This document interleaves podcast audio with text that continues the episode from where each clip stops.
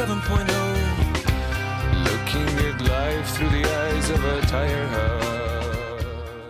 Bem-vindos, nobres apreciadores do podcast do Whisky Justificado. Hoje vamos falar do single malt da região de Ayla, o Lafroig Quarter Cask, um exemplo de qualidade e tradição entre os turfados e conhecido como um potente Heavy Pitted, um exemplo de pedigree e DNA da Lafroig. Este nome se refere aos containers de menor volume, enquanto barris convencionais têm cerca de 200 litros. Os hogsheads, um pouco maiores, possuem 250 litros, but com 500 litros, Quarter Cask possui um quarto de um volume de um barril ou de um butt, dependendo da região, ou seja, de 50 a 125 litros. Estes da destilaria Lafroig possuem 100 litros e 88 centímetros, chamados altos. E existem também os Octave, deles que possuem mais ou menos 64 litros. Antigamente, esses barris eram ferramentas de grande utilidade, pois por serem menores, seriam mais fáceis de manejar, de erguer e de colocar numa carroça. Eles cabiam também num tipo de alforge dos animais de carga. Então, eram utilizados somente para transporte e não para maturação. Mas perceberam com o tempo que isso mudava um pouco a bebida, criando um tipo de sabor característico, ou seja, a bebida era previamente maturada na destilaria, mas quando era transferida para o quarter cask para serem transportadas a distâncias, percebiam que um barril menor aumenta bastante a superfície de contato em aproximadamente 30%, pois há uma mudança significativa da relação conteúdo-contingente, e os efeitos aditivos também ocorrem mais rápido, mesmo mesmo com o menor tempo de contato ou de maturação. Assim sendo, Lafroig, como uma destilaria que sempre busca manter o seu DNA, como eles dizem que respiram nova vida através da tradição, possui então este rótulo NAS, ou sem idade definida, com a utilização inteligente desse tipo de barril, sem excesso, é na medida. Eles descrevem que continuam maturando seu espírito nobre em barris de carvalho americano ex-bourbon durante a maior parte do tempo. Depois fazem a finalização deste já maturado nos quarter casks, que são deixados para descansar no seu armazém a uma pedra ou a uma parede do oceano. Estima-se que essa finalização dure cerca de 6 a 12 meses e sabemos que algumas destilarias deixam seus barris mesmo vazios, largados às intempéries do tempo ou a céu aberto, respirando aquela maresia da costa antes mesmo de carregá-los com o precioso whisky. Jim Murray deu uma nota de 96 pontos na Bíblia do Whisky de 2020, nota extremamente alta para um NAS, dando destaque para os sabores e a finalização. E nós atribuímos uma nota de 4 estrelas de um total de 5. Seu aspecto geral, um resumão sobre ele, seria um turfado de cinzas e madeira picante, com aveludamento e doçura que lembra muito cana-de-açúcar. Justificando a fase nasal, devido ao alto teor alcoólico, devemos inspirar lentamente e às vezes mais longe da boca da taça e aproximando com cuidado. São marcantes e visíveis as potentes notas turfadas. Ash pitted ou cinzas da Lafroig são medicinais, iodadas e de fumaça de madeira seca, de lenha ou fogueira recém-apagada. Notas amargas. A influência marítima mineral salgada é visível, além de toque de especiarias, pimenta do reino e canela. De frutados a gente percebe maçãs secas, notas doces de mel cristalizado e baunilha, além de peixe defumado, e daí vem as sugestões de harmonização. Em boca, possui incrível correspondência ao nasal, corpo lento e pesado com fumaça amarga salgada, que impregna todo o palato com o calor da vasodilatação alcoólica e picância que a potente anestesiante de língua e de céu da boca domina a degustação. Após a deglutição e as bebericadas, tudo vai mudando e ficando mais doce. Percebemos a oleosidade e o retrogosto de madeira seca e cinzas. No residual de boca, temos um dulçor incrível de glicerol, álcool pesado e doce, onde o dulçor chega a ser mais potente que a própria turva. Lembra no nasal com cana-de-açúcar, o nó da cana. Dicas de harmonização deste whisky seria com charuto e queijos salgados, com comida japonesa, salmão skin ou truta defumada pelaquela nota de peixe defumado. Ele pede acompanhamento de comida, pois com o estômago se vazio, se sente o calor mostrando a potência e a capacidade de irritação das mucosas devido ao alto teor alcoólico e depende depende muito da quantidade degustada e da sensibilidade de cada um. Concluindo então, meus amigos, ressaltamos mais uma vez o mérito do Master Distiller por conseguir uma complexidade incrível e um resultado final muito palatável com essa maturação seletiva ou finalização em quarter casks, além de ser pouco diluído e extremamente alcoólico com 48%. E sabendo que barris pequenos têm ainda uma influência muito maior, além de taninos, esses efeitos aditivos que podem realmente, se não forem bem coordenados, serem exagerados e atrapalhar na degustação. Então, para mim, este rótulo é um must-have em toda a coleção e pode ser encontrado nas lojas brasileiras, pois é trazido pela Bean Suntory. Espero que vocês tenham gostado e lhes vejo nos próximos podcasts.